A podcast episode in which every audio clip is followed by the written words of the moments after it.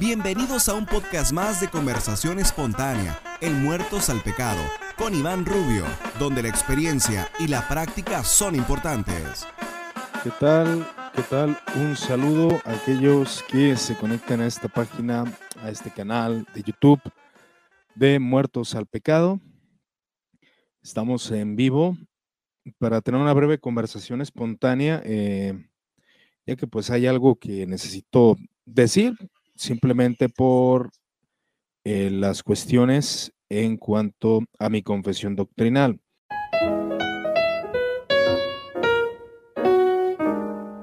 Este podcast es patrocinado por Teocafés, librería donde encuentras la mejor literatura sobre teología y filosofía. Puedes buscarnos en nuestra página de Facebook, Teocafés Librería.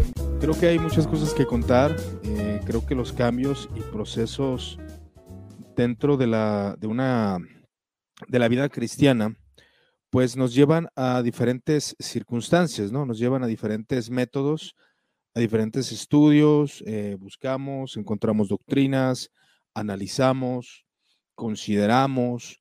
Eh, creo que hay un proceso eh, totalmente, totalmente viable en la vida cristiana, ¿no?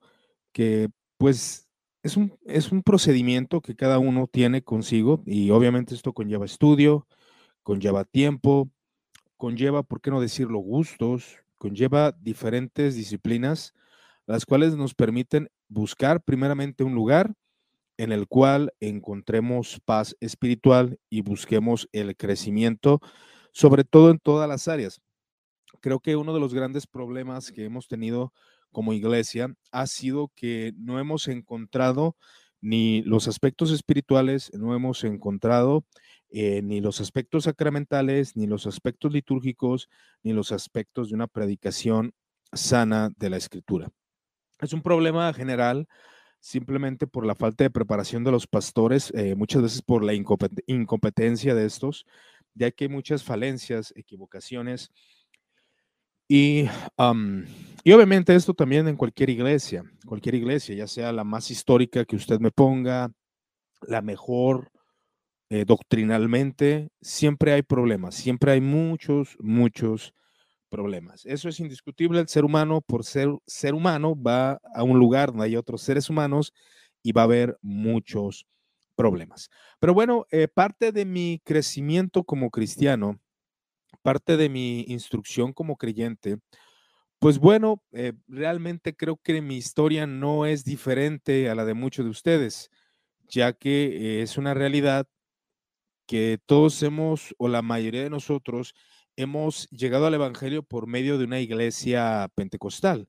Todos hemos tenido eh, un contacto con una iglesia pentecostal o carismática y quiero decir que a pesar de que ya no me confieso carismático o pentecostal, que eso ya es de años, obviamente, eh, realmente mm, Estimo en gran, en gran, en gran demasía a, los hermanos de la, a los hermanos pentecostales. Y ustedes pueden ser testigos, realmente muertos al pecado, siempre eh, tuvo una intención ecuménica con las confesiones cristianas de diferentes eh, denominaciones, entrar a un diálogo y reconocer, claro que sí, reconocer lo positivo del pentecostalismo, reconocer lo positivo de las iglesias bautistas, reconocer lo positivo de cualquier iglesia.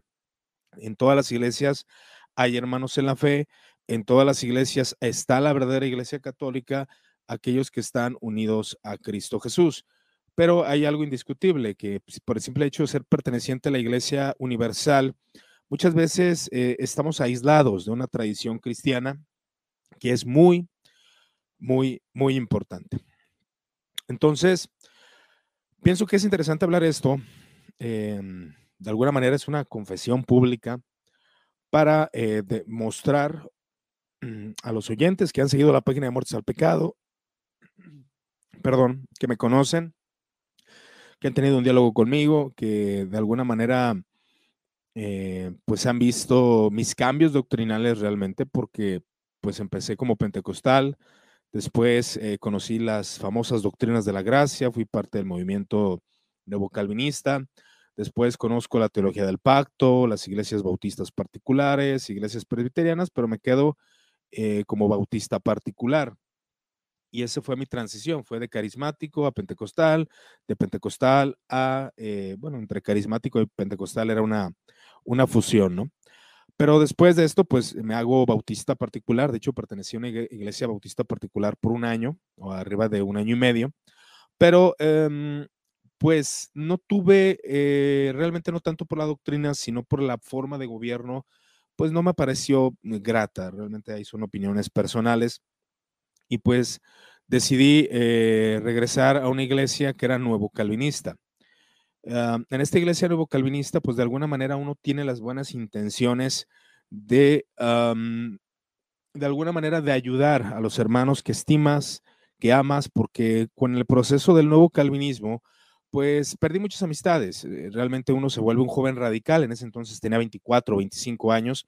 Pero realmente uno es joven, eh, uno no tiene experiencia, comete muchos errores y, pierdes amistades, pierdes relaciones con iglesias. Yo perdí relaciones con iglesias. De hecho, es una iglesia muy conocida, eh, la cual pertenecí por ah, unos 3, 4 años, el proceso de mi conversión, la cual es Casa de Oración México, con el pastor Chuy Olivares. Ahí estuve algunos años eh, claro que tengo buenos recuerdos, malas experiencias, buenas experiencias, como en todos lados. En todos lados se tiene malas experiencias. Después con esto de las doctrinas de la, gracia, algunas iglesias eh, dentro de esta denominación, que eh, no sé cómo definirla porque algunos dicen que es carismática, otros que es, que es pentecostal, pues realmente hubo un ataque directo hacia aquellos que habían confesado o que habían abrazado la soteriología calvinista del tulip y pues hubo mucha confrontación y algunos pastores de Casa de Oración México pues decidieron de alguna forma pues separarse de, Casa de Oración, de la sede de Casa de Oración.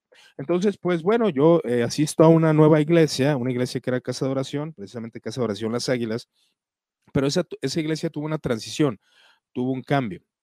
Eh, entonces, eh, sí abrazó aspectos de la heterología, pero se quedó realmente con el mismo ethos o con la misma forma de pensar de las iglesias como son casa de oración, que si alguno de ustedes conocen, eh, que creo que la gran mayoría conoce el estilo de, mm, doctrina que el pastor Chuy Olivares pues enseña eh, o el tipo de culto que tiene, entonces, bueno, ustedes eh, serán testigos de cuál es su forma, ¿no? Que realmente es la forma más común de la cual pues todos participamos en Latinoamérica, donde pues el culto es con alabanza, buena música, cabe mencionar que es una excelente, excelente música. y es muy, y es muy, este, bueno, que está checando el audio, pero está muy bien. Entonces, bueno, pues Pasa el tiempo, eh, comienzo a conocer la Confesión Bautista de 1689 y las iglesias, al menos algunas nuevo calvinistas, su transición ya no fue más allá, o sea, no, digamos así que, ahí aprovecharon muchos eh, bautistas particulares y presbiterianos para exponer la doctrina que ellos consideraban reformada y es cuando se hace esta gran transición eh, la cual pues conlleva, conlleva que los pentecostales que se hicieron nuevo calvinistas, pues tomaran la decisión de irse a una iglesia pentecostal, a una iglesia, perdón, bautista particular, una iglesia presbiteriana, que fue mi caso. Ahí fue donde yo tuve esa transición, donde yo tuve esa, e, ese deseo de, de conocer más acerca de lo que se conoce como una iglesia reformada. Y pues también me encontré con estos asuntos, ¿no? De que realmente un reformado es aquel que, que es un, realmente un presbiteriano, entre otras cuestiones, ¿no? Pero eh, curiosamente, al ver eh, las carencias de muchas de las iglesias que no penetraban más a la teología, sino que se quedaron solamente con el tulip, pero realmente no hubo un cambio en su eclesiología ni cambio en su doctrina. De hecho, muchas de las personas no, no caminan juntamente con el pastorado, cabe mencionar. No caminan juntamente con el pastorado, sino que cada quien abraza su confesión doctrinal. Y estoy seguro que la iglesia a la que pertenecía eh, pues era aproximadamente un 80% aún pentecostales carismáticos, aunque la iglesia realmente había cambiado su, su soterología, pero pues no cambió otros aspectos, sigue siendo realmente la misma iglesia con una soterología diferente. Y esa es la demanda que muchos que empezaron a estudiar, pues eh, eh, oprimían, decían, dialogaban con sus pastores y se daban cuenta que pues no era, no había una transición realmente a la doctrina que se consideraba sana, que era una iglesia reformada, tanto una bautista particular, o un cambio más radical sería un presbiterianismo. ¿Por qué tuvo éxito el nuevo calvinismo? Bueno, el nuevo calvinismo, en mi opinión, tuvo éxito porque no cambió básicamente la manera en la cual eh, se manejaban las iglesias. Realmente lo único que hizo fue introducir una soterología y aquellos que fueron más radicales, pues quitaron el pastorado femenino, que realmente detrás de bambalinas la mujer siempre tuvo parte y gobierno. ¿no? Pero en sí, todo esto pues eh, me lleva a mí a ver la reforma. Eh, trato de estudiar la reforma protestante, la reforma de la iglesia. Y bien, yo eh, me doy cuenta, y ustedes los pueden constatar en este canal, como muchos otros pueden verificarlo, pues te das cuenta de que había divisiones, que la reforma alemana o la reforma luterana es muy diferente a la reforma de Juan Calvino o a la reforma de Zwinglio, etcétera, etcétera. Que claro que hay, un, hay algo que nos puede unificar, pero eh, no es así en, ocasiones, o sea, no es un movimiento homogéneo, esa es una realidad. Entonces, pues eh, conociendo todos estos aspectos, comencé a dudar de esa narrativa acerca de la reforma y bueno, pues ahí es donde ya eh, comienzo a irme atrás, tiempo atrás, mucho énfasis en la reforma, pero eh, se había olvidado aspectos importantes de la historia de la iglesia. Entonces, cuando el cristiano, en este caso un servidor, comienzo a leer acerca de los concilios ecuménicos, de hecho tengo una serie que se llama Concilios, Confesiones y Credos, los concilios ecuménicos, me doy cuenta eh, del aspecto litúrgico, del aspecto de la cristología, de la Trinidad, de doctrinas sumamente importantes, me doy cuenta de que hay un desarrollo en las doctrinas, aún en la justificación por fe sola, que es parte del estandarte de la reforma luterana, pero em, realmente lleva un proceso de desarrollo y un proceso de conclusiones a los cuales los teólogos llegan. Asimismo, pues obviamente eh, conocemos lo que es la edad medieval, la escolástica, todos los aspectos y vemos cuál es el motivo del rompimiento de la iglesia, de la iglesia, eh, pues en este caso me voy a enfocar en la reforma alemana. ¿Por qué motivo en la reforma alemana? Porque bueno, después de eh, buscar, de ver la tradición de la iglesia, que es una rica tradición, que son los concilios ecuménicos, que son los padres de la iglesia, que son los, aún los concilios medievales o parte de la teología medieval, todo esto, pues te das cuenta de una gran riqueza tradicional, la cual pues es escasa, sumamente escasa, eh, alguien que estudia todo esto voltea a ver su iglesia evangélica moderna y pues se da cuenta que no tiene esto. Ahora, en esta lucha de cuando alguien está estudiando, indagando, pues la mejor posición y la mejor postura es ser paciente, amoroso, equilibrado y no romper con el etos a la cual perteneces en esta iglesia. Pero es indudablemente que cuando uno se apasiona por doctrinas, por tradiciones, que realmente se identifica con ellas, es muy difícil que uno no las exponga, que uno no las hable. Y tal vez, como pueden ver en Muertos al Pecado, pues tenemos un diálogo abierto y siempre, y siempre, siempre, hermanos, este canal va a ser para diálogo, para diálogo, para conversación, para toda clase de comentarios. Hablaremos aquí presbiterianos, luteranos, bautistas, pentecostales, entre otros, entre otros hermanos de la fe. Este es un canal abierto y siempre estará la puerta abierta para mis amados hermanos, los cuales he conocido por medio de redes sociales. Y este canal siempre seguirá con un aspecto ecuménico. Pero he creado un nuevo canal, un nuevo canal en el cual expondré, de hecho está ahí en, en la barra de la descripción, eh, un nuevo canal que me identifica, un canal que identifica mi confesión doctrinal. Después de esto, después de pertenecer a Casa de Oración México, después de pertenecer a una iglesia que fuera de Casa de Oración, pero se hizo nuevo calvinista, después de irme con los bautistas particulares, es verdad, es muy criticable cuando una persona está de lado a lado, pero es el proceso que muchos de nosotros hemos vivido, con la finalidad de encontrar una paz espiritual. Pero estando en las iglesias eh, bautistas particulares, la cual creo que como lo haría el mismísimo eh, teólogo, eh, si no recuerdo, es Michael Beard. Él dijo una frase que a mí me queda muy impregnada y la quiero apropiar, precisamente de los carismáticos pentecostales. Aprendí cómo acercarme al pobre, aprendí cómo acercarme al desvalido, aprendí cómo predicar de manera sencilla y entendible para los sencillos. Y la verdad, eso para mí es una riqueza grande, ¿no? Y como hemos hablado aún aquí con, con algunos amigos acerca del letos carismático, que realmente el letos carismático pues sigue en nuestra mente porque realmente fue quien nos educó en el cristianismo. De los bautistas particulares aprendí el celo por uh, la confesionalidad y el celo por la escritura. Entonces, realmente se aprende algo positivo de cada uno de los movimientos a los cuales uno pertenece. Pero pasando el tiempo, indagando y estudiando, como vuelvo a mencionar desde el 2017 a la fecha y aún un tiempo atrás, pues veo la riqueza de la tradición de la iglesia, cosa que no se tiene en cuenta. Eh, creo, y lo hemos afirmado, que la sola escritura es una mala interpretación, es decir, la interpretación moderna de sola escritura es una mala interpretación de lo que la sola escritura entendieron. Miré al punto de los luteranos.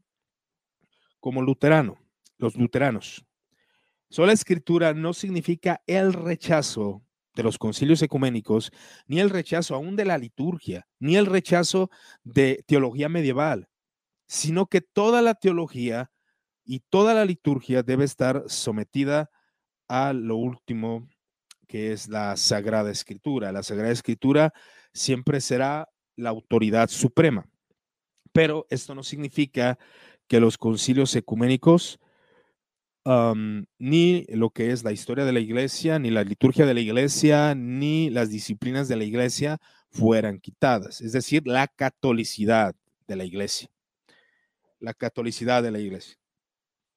La cual obviamente aún la iglesia de Roma, las iglesias ortodoxas y algunas iglesias de la Reforma siguen conservando.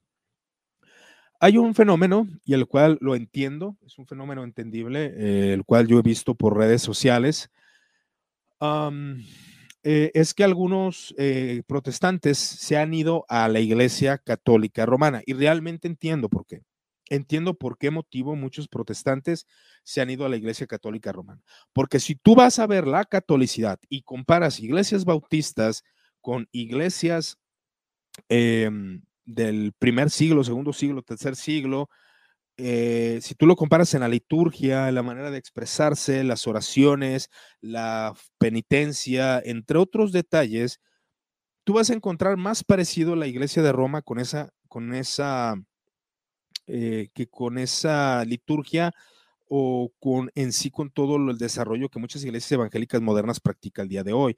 Claro que hay vestigios, claro que hay iglesias bautistas, de hecho hay un movimiento que se llama iglesia tradicional eh, bautista, ¿no? Y ellos se apegan y de hecho tienen muchos, mucha influencia de la catolicidad y utilizan aún confesión de pecados de manera, por medio de una fórmula de cuál el obispo ora y las personas confiesen sus pecados de manera privada. Entonces ahí vemos que hay una catolicidad realmente. Entonces yo sé que hay iglesias aún que son bautistas y otras que tienen este, que están tratando de salvar esta tradición cristiana. Bien, entonces, pues indagando, volviendo al punto, eh, muchos van a la iglesia de Roma por eso, por ese motivo, porque la tradición de la iglesia es quitada. Ahora, eh, yo como evangélico, y como protestante me adhiero obviamente a muchas doctrinas de la reforma, pero comencé a ver el tesoro de la tradición de la iglesia. Comencé a, desear esa tradición, a desear esa forma de liturgia y de manera personal porque es un proceso, es un proceso el cual el cristiano eh, va, indaga, estudia, los padres, los concilios, etcétera, ¿no?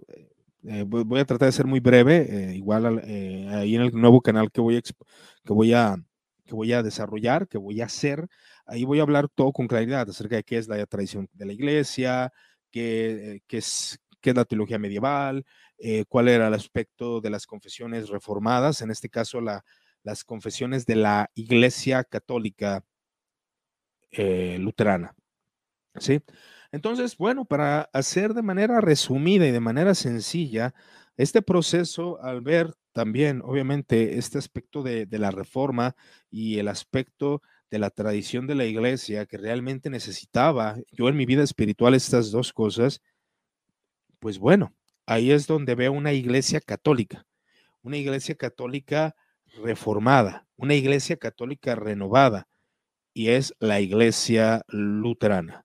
Es decir, que si ustedes se preguntan qué es Iván Rubio, bueno, Iván Rubio es luterano. Así se las pongo. Claro que tuve una transición y si ustedes escuchan los audios pasados eh, de mi canal, que no voy a borrar porque es parte de mi historia y parte de este canal, eh, pues hablo, hablo como calvinista, hablo como, como bautista particular, eh, hablo como, después de este proceso, hablo como una persona más, tratando de ser más sensible y tratando de sensibilizarme con mis hermanos de diferentes confesiones doctrinales. ¿Por qué me hago luterano? Luterano, porque el luteranismo no quita la tradición de la iglesia, la liturgia de la iglesia, la liturgia desarrollada por San Ambrosio de Milán, la liturgia, eh, ahora sí que el rito, el rito latino, eh, rito griego aún, y todos estos ritos que tienen una rica significación. Es verdad, y yo lo he dialogado, que bueno, pues realmente es muy difícil que en Latinoamérica se acepte esto,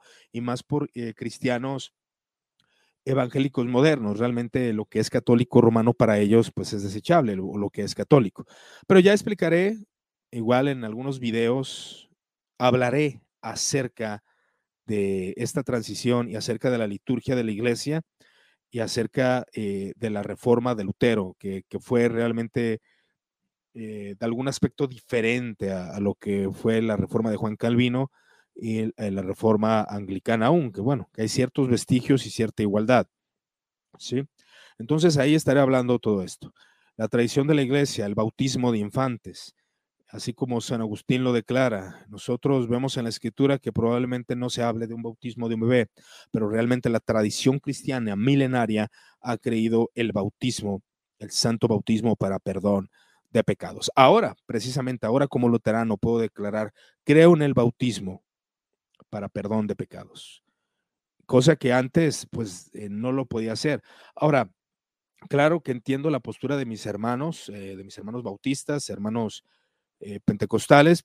Y aquí yo voy a ser siempre abierto, realmente siempre lo he sido, eh, para dialogar, para hacer justicia a las posturas de ustedes, aún la postura de, un ortodoxo, aún la postura de un católico romano, tratar de hacer justicia y ser justo con sus posiciones. Lo, más que se pueda, soy un hombre limitado, obviamente, con, con mis capacidades, ¿no? Pero en mi canal de Catolicidad Luterana voy a estar hablando acerca de mi confesión doctrinal. Voy a hablar de la confesión Augsburgo, el catecismo eh, mayor, etcétera, etcétera, ¿no? Entonces, el catecismo de Lutero, eh, eh, algunos teólogos luteranos que obviamente se desconocen porque pues lo que ha tenido auge en Latinoamérica ha sido el calvinismo. Y bien, de hecho, un hermano precisamente ayer me hacía una pregunta interesante. Saludos al hermano, no, no tengo su nombre, pero me hizo una pregunta, porque obviamente eh, ustedes que han seguido Muertos al Pecado o que pues al menos han visto la página ahí en Facebook, creo que, eh, y, fíjense, algo que vi por ahí, eh, muchos se van a la iglesia de Roma porque desconocen también la catolicidad de la reforma, la, desconocen, piensan que, que, creamos nuda escritura, que es solamente la Biblia mi interpretación, como lo creen ahora muchas iglesias modernas, no, nosotros creemos en la catolicidad.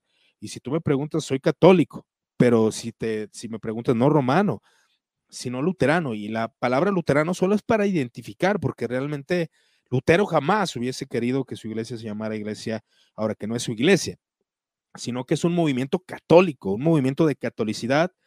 Eh, precisamente la Confesión de Augsburgo habla de las diferencias aún de los papas.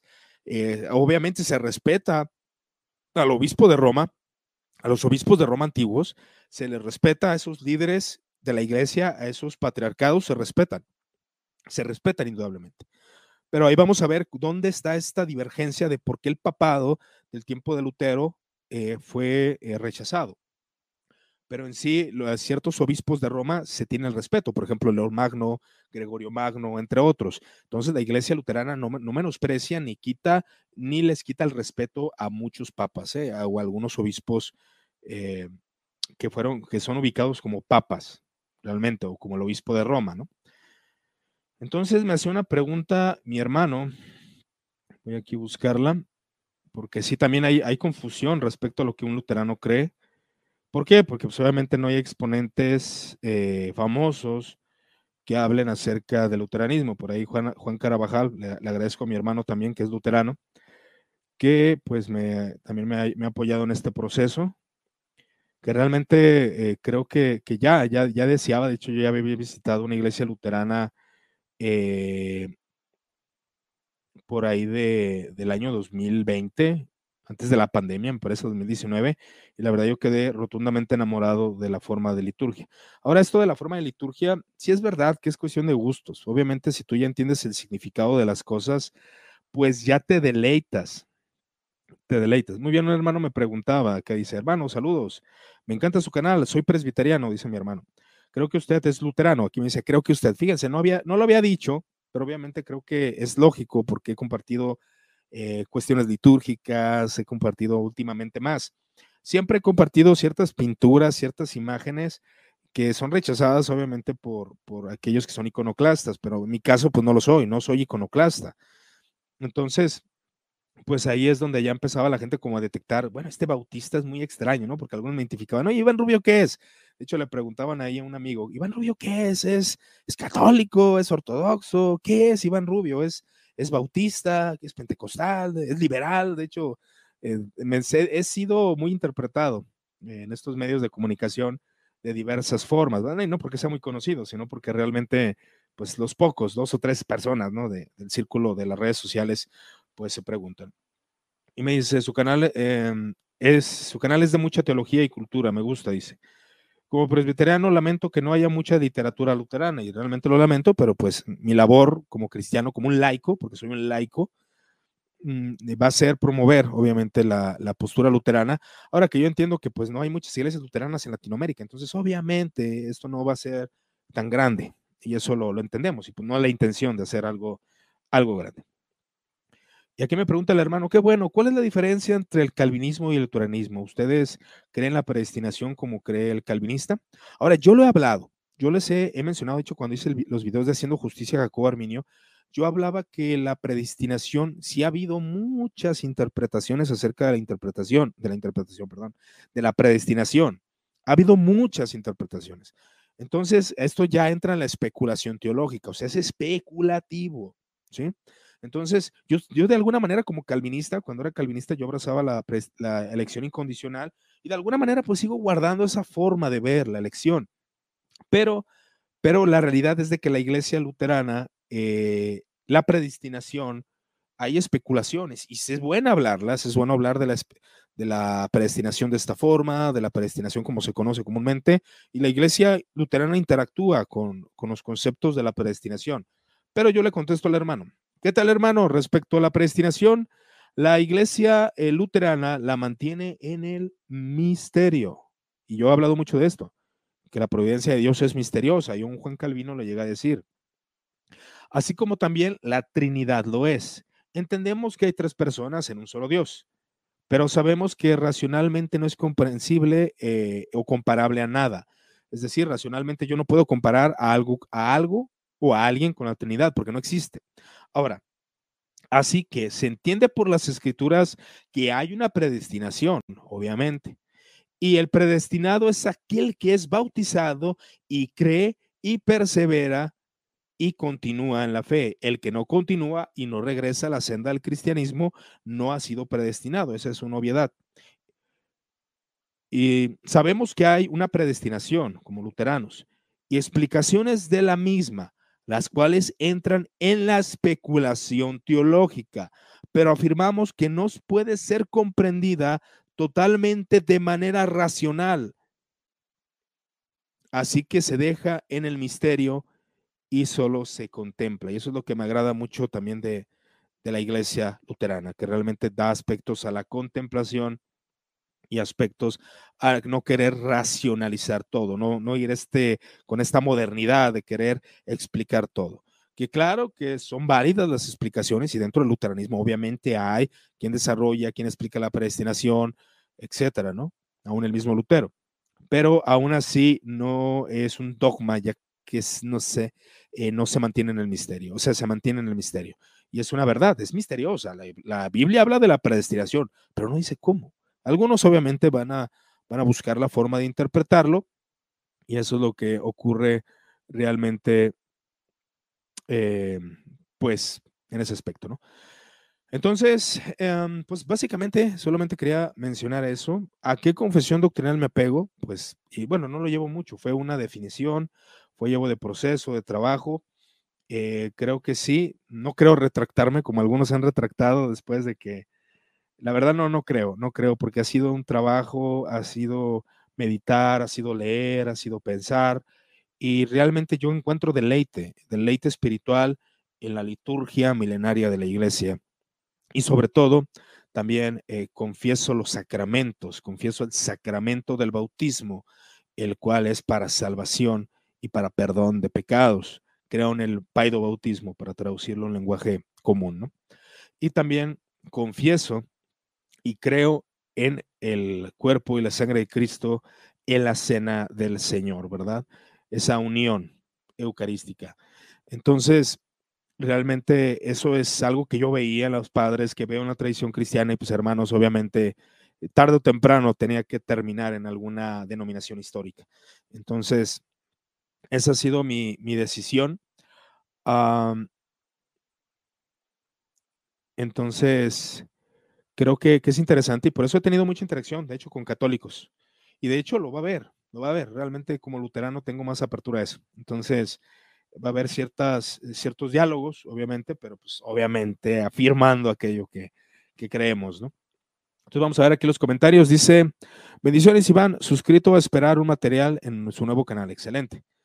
Dice Edgar Pardo, buenas noches. Eh, dice, hermano, una pregunta. ¿Por qué los evangélicos del siglo XIX afirman que la iglesia de los primeros, afirman que son la iglesia de los primeros siglos? Están, estos cristianos en los primeros siglos creían eh, algo bastante, mm, porque ellos no toman en cuenta la tradición. Pues, tú lo sabes, David, como ortodoxo. Al no tomar en cuenta la tradición de la iglesia, que, realmente se abraza aspectos de la tradición de la iglesia, como quién escribió Marcos, quién escribió Lucas, bueno, Lucas es obvio, pero quién escribió Mateo, eh, quién escribió Juan. O sea, todos esos, los libros, pues, eh, los nombres de los libros pertenecen a la tradición, la recopilación de los libros pertenece a la tradición de la iglesia. La iglesia tomó decisiones. Eh, pero eh, mm, cuando un, cristiano, es que lo que pasa es de que yo quito toda la historia, quito todo el cristianismo, la catolicidad de la iglesia, la quito, pues tomo mi Biblia y la leo así tal cual y bajo esa interpretación digo, bueno, nosotros somos la iglesia primitiva, ¿por qué? Porque tenemos una celebración más sencilla, eh, porque salimos a predicar como Pedro, o sea, empiezan a familiarizarse con esa iglesia primitiva del libro de los hechos, una iglesia marginal, obviamente. Y así como ellos se relacionan con ella, como somos más parecidos, o sea, no, los primeros cristianos no tenían templos lujosos. Y bajo esa narrativa, sí, no tenían templos lujosos, pero tenían el templo de Jerusalén, iban a orar ahí. Tú no lo tienes, ¿no? Entonces, se cae una narrativa de querer eh, sacar una interpretación del libro de los hechos para que los cristianos del siglo XIX digan, bueno, nosotros nos parecemos más, pero no es así. Eh, realmente hay muchas cosas las cuales los padres apostólicos de manera directa, de manera de diálogo con los apóstoles, pues realmente nos enseñan mucho y nos muestran una iglesia muy diferente a lo que son las iglesias del siglo XIX, que siéndoles honestos, al menos en mi perspectiva como luterano, ciertamente pues sí veo parecido más a ciertos aspectos de la iglesia católica temprana, la iglesia ortodoxa temprana y pues algunas iglesias eh, de la reforma en cierto aspecto. Dice, algo que es realmente irónico es que muchos evangélicos que se hacen católicos buscan algo que les dé certeza a un nivel institucional. Eso es muy importante, sumamente importante. Necesitamos una buena institución, hermanos. Malas instituciones, malos gobiernos, gente sin, sin ser regulada, hermanos, causa un desastre impresionante. Causa un desastre impresionante, hermanos la interpretación de un pastor limitada, escuata, sin estudio, débil, gobierna la iglesia. Y eso es muy triste. Y yo entiendo por qué se van a la iglesia católica. Realmente la iglesia católica hay, que reconocer, es una institución que sigue de pie, hermanos. Yo sé que algunos van a, pues con ese etos anticatólico, yo sé que, que es muy difícil aceptarlo. pero aquellos que son entendidos, que, que realmente ven la historia y estudian, se dan cuenta de ello. Eh, y hay una fortaleza en la Iglesia Católica, ha sido su organización. Y eso es algo que, hay que tomar en cuenta. Y es muy válido. Y de hecho, parte del por, cual me hago luterano es por eso, por la institucionalidad, por la institución. Porque realmente necesito obispos, necesito pastores, necesito padres espirituales, hermanos. Lamentablemente, muchos pastores no cumplen su función, se dedican a su trabajo y la iglesia es un tremendo desastre, hermanos. Entonces, eso es un punto, ¿no? Entonces, pero la ICR es un ente verdaderamente esquizofrénico. Pues hay dos corrientes contradictorias. Eh, sí, obviamente, yo sé que se habla por parte de los católicos romanos de una unidad casi perfecta y la realidad es que no. Eh, no hay unidad perfecta entre los católicos. Obviamente entre el magisterio puede que sí, pero aún ahí entre ellos hay discusiones. Entonces, realmente no hay una unidad perfecta como tanto lo proclaman. Estos son los que retoman eh, el sentido progresista del Concilio Vaticano II, que son la inmensa mayoría de los que están a cargo de las instituciones educativas católicas. Bueno, realmente el Concilio Vaticano II tiene aspectos interesantes. Y están los tradicionalistas, los que piensan que el magisterio que vale es realmente el anterior al Vaticano II. Es correcto. Sí, de hecho, pues ahí hubo un cisma, ¿no? Con los defebrianos, que realmente se consideran herejes. Pero hay muchas cosas realmente que reconocer de la Iglesia de Roma. Dice, buenas noches, Iván. Es el proceso clásico de conversión al catolicismo. Un saludo. Sí, realmente conozco el proceso, hermano, y sé, sé por dónde vas. Que sí, que muchos van, terminan a Roma después de todo esto, ¿no? Como, como el cardenal Newman. Sí, sí lo entiendo, pero bueno, realmente, al menos en mi progreso, eh, considero la iglesia luterana como una iglesia sólida en ese aspecto, ¿no? Entonces dice, muchos se van a la iglesia de Roma porque estudian patrística y dicen que los reformadores innovaron en doctrina. No, es un error. Es, es, que ellos interpretan a los reformadores con la interpretación actual de los reformadores. Entonces ese es el problema. No, los reformadores, hermanos, eran católicos. Somos católicos, católicos reformados, católicos ah, buscando la tradición cristiana en muchos aspectos, ¿no? aunque ahí pues yo tengo mis diferencias con el calvinismo, aunque, aunque con Calvino creo que tengo más afinidad que con calvinistas modernos eh, o bautistas en cierto aspecto, estoy hablando en lo doctrinal, ¿eh?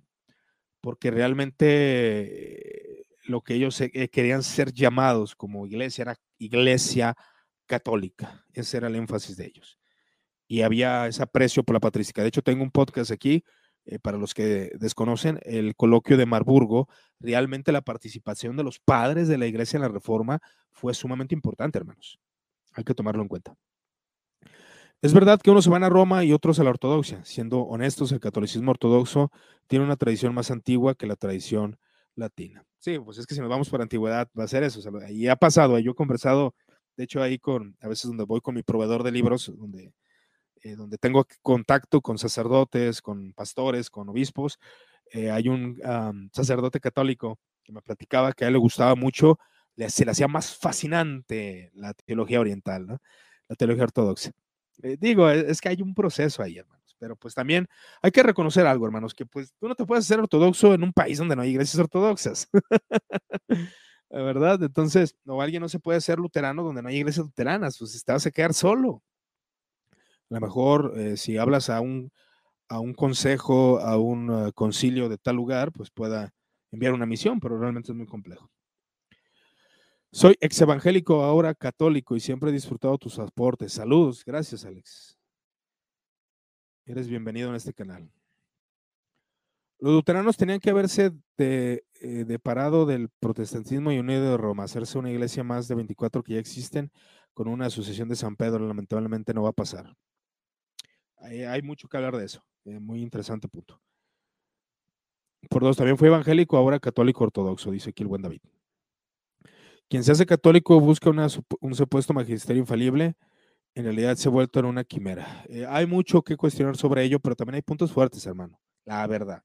Pero bueno, eso lo, lo dialogaremos después. Hermano Iván, ¿usted algún día se hará católico romano con tal como pasó con el pastor reformado Luis Lisboa? Eh, pues si me preguntas ahora, yo te diría que no, hermano, realmente. El problema de la centralización del papado demuestra el peligro de esta práctica y doctrina, eh, de hecho, de que Si la cabeza se equivoca en un asunto serio, todo el sistema se va comprometido. También hay algo que dialogar respecto a, al papado, también hay que verlo también con la autoridad del magisterio, porque hay participación también. Desde la mitad del siglo XX, el catolicismo desde el papado abrió las puertas al método histórico crítico con todo y sus propuestas racionalistas. Claro, sí, sí hubo una, apertura. La justificación por fe es una innovación, como dicen los católicos, es una pregunta. E, el asunto es de que no había, hermano, hay un desarrollo de la justificación. No todos creían de la misma forma. Eh, un Justino mártir no creía de la misma forma que un San Agustín, desde ahí, en ese aspecto. Ah, y hay mucho que analizar de, la diversidad que había en la doctrina de la justificación, porque si hay una diversidad. La reforma realmente también ayudó a la Iglesia Católica a definir bien sus postulaciones y lo hizo. ¿sí? Entonces, hay un libro muy interesante que precisamente es de un anglicano, que, de Alistair McGrath, que habla acerca de Justitia Dei, la justicia de Dios, que también es, un, es algo interesante. interesante. Eh, decir que todos crean la justificación por fe sola eh, pues obviamente caemos en un anacronismo. Es como decir que Orígenes quería la Trinidad como la creía Atanasio. No, no, no tenían en ese tiempo las mismas formulaciones o los mismos conceptos. Por eso hoy la mayoría de los seminarios y otras instituciones educativas católicas están impregnadas de la versión actual del modernismo que condenaron los papas al principio del siglo XX. La herejía del modernismo, exactamente.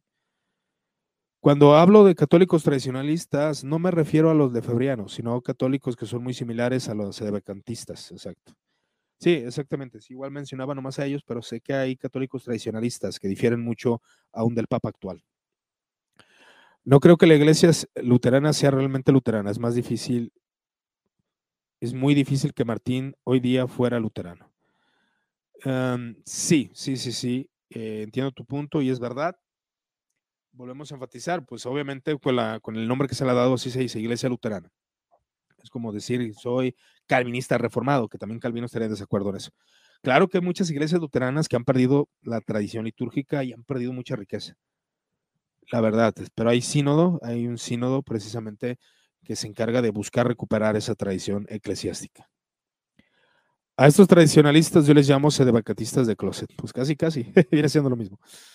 Como católico ortodoxo afirmo que sí, los protestantes innovaron la justificación. La justificación foránea no existía en los primeros siglos y Serenero de León con los padres son prueba. Estoy de acuerdo que es un desarrollo y realmente eso hay que, tratarlo de por qué lo vemos como lo vemos. Según Magrad, nunca ha habido una doctrina de justificación coherente a lo largo de los 20 siglos de cristianismo. Exactamente, no ha habido un consenso. sí, eso es una realidad, no ha habido un consenso. Ahora, pues obviamente la Iglesia Católica bajo la separación de la reforma y todo esto, pues llega a esas formulaciones, pero no hay un consenso en la doctrina de la justificación, al menos en la patrística, o bien en, eh, tiempos después. Entonces ya, ya son algunos detalles. Dice, soy presbiteriano, pero reconozco que Lutero tenía sucesión apostólica y por sacerdote, mientras Calvino era un laico. Sí, hay sucesión apostólica en la iglesia luterana, ¿eh? también cabe mencionar. Por eso es de manera resumida, obviamente esto es una conversación espontánea. Y bien, pues, pues realmente seguimos ahí en ese aspecto. Pero bueno, solamente quería comentar esto, agradezco su amable atención. Entonces, pues respondiendo a la pregunta que algunos me hacían, Iván Rubio, ¿qué es? Este hombre de muertos al pecado que se agarra haciendo videos y hablando de teología, ¿qué es? Bueno, Iván Rubio es, es luterano, ¿sí? Entonces, pues bueno, estamos en el proceso, estamos en el conocimiento y bueno, que Dios nos ayude, hermanos. Eh, vuelvo a mencionar, muertos al pecado siempre va a tener, siempre va a tener em, abierta la puerta. Ustedes saben, eh, al menos los que han seguido este canal, tengo conversación con mi estimado amigo J.R. González, que es metodista, con mi estimado hermano Nilton Pardo, que es anglicano, eh, con mi estimado hermano Rodney, que es presbiteriano, eh, con mi hermano Manuel Chacón, que es pentecostal. Entonces, realmente este canal, Muertos al Pecado, va a estar abierto al diálogo y a esto, a las preguntas, a las cuestiones, por qué la justificación nunca fue eh, bajo un consenso doctrinal, etcétera, etcétera. Pero, pero en mi canal, allá sí voy a hablar de la justificación por fe y voy a argumentar acerca, por sola fide, y argumentar por qué lo creemos como lo creemos y cuál es el proceso de desarrollo por el cual nos inclinamos. Aunque pues para alguno va a decir, no, eso no es verdad. Pues obviamente, pues hay diversidad en el cristianismo, ¿no? Entonces dice aquí el estimado San Ireneo del siglo II, de primera mano denuncia el grupo gnóstico que afirmaba la salvación sola por fe y rechazaban completamente las obras en la salvación. Con eso ya me da, ya, ya me da otra idea. Estoy de acuerdo, hoy en día creer que las doctrinas de la gracia lo llaman calvinismo es un grave error, totalmente es que fue el calvinismo que prácticamente innovó, innovó el evangelicalismo. Realmente yo lo he dicho, y yo tengo ahí por ahí un café teológico que hablo de Calvino, Lutero y, Wesley. Y Wesley pues apega más a, la tradición oriental, Lutero a la tradición latina y al pensamiento agustiniano. Y Calvino sí al pensamiento agustiniano, pero realmente yo, yo sí veo en el aspecto reformado que, que abandonó mucho, no todo, pero sí mucho, de la tradición. Dice Don Volvear. Uf, pensé que iba a decir romanista, más usted. Qué bueno que siga dentro de la reforma. Sí, aquí sigo, hermanos. Sigo, sigo protestante, pero con la deleitante y rica tradición de la iglesia sometida a la escritura. La liturgia, los concilios ecuménicos, aún la tradición medieval, algunos aspectos. Entonces, pues bueno, estamos abiertos al diálogo, hermanos, ya lo saben. Les agradezco su amable atención. Esta solamente es una conversación espontánea para contestar esta pregunta que algunos ya me habían hecho. ¿Qué confesión eres? ¿Eres bautista? ¿Eres pentecostal? No, no, no. Pues soy, ya si alguien dice, bueno, ese de muertos al pecado, ¿qué es? Pues es luterano. Y bueno, es un proceso, como les comento. Eh, estuve en la iglesia de Chuy Olivares, estuve en una iglesia que era nuevo calvinista, que no avanzó más en su teología estuve con los bautistas particulares, me regresé a esta iglesia por amor y algo bien curioso, algo que, que, sí quisiera comentar. Yo muchas veces he argumentado, pero voy a hablar bajo mi experiencia, porque yo sé que, que, alguien a lo mejor que abraza muchas ideas reformadas, pero su iglesia lo acoge, su iglesia lo apoya, su iglesia lo ama, pues va a continuar, va a estar ahí y a lo mejor va a morir como en una fusión doctrinal, ¿no? Pero la realidad es de que muchas veces yo intenté enseñar y simplemente pasar información, pero muchas iglesias y no están abiertas, muchas personas están abiertas al diálogo y no tienen la capacidad de diálogo. Y esto causa más dolor en la gente cuando tú mencionas, cuando tú hablas, cuando quieres enfatizar en un punto que no se apega a ese etos de esa iglesia. Lo mejor, hermanos, la verdad, lo mejor es irse. Yo sí he hablado del amor, de estar ahí, de luchar, pero muchas veces cuando lo mismo pastorado, no apoya, el mismo pastorado discrimina, el mismo pastorado es clasicista, el mismo pastorado no está abierto a correcciones doctrinales porque no tienen conocimiento teológico y solamente te están oprimiendo y dañando tu vida espiritual, lo mejor es retirarse, irse. Les agradezco su amable atención, mis hermanos. Dios me los bendiga. Hasta luego. Esto fue un podcast más de conversación espontánea en Muertos al Pecado con Iván Rubio, donde la experiencia y la práctica son importantes.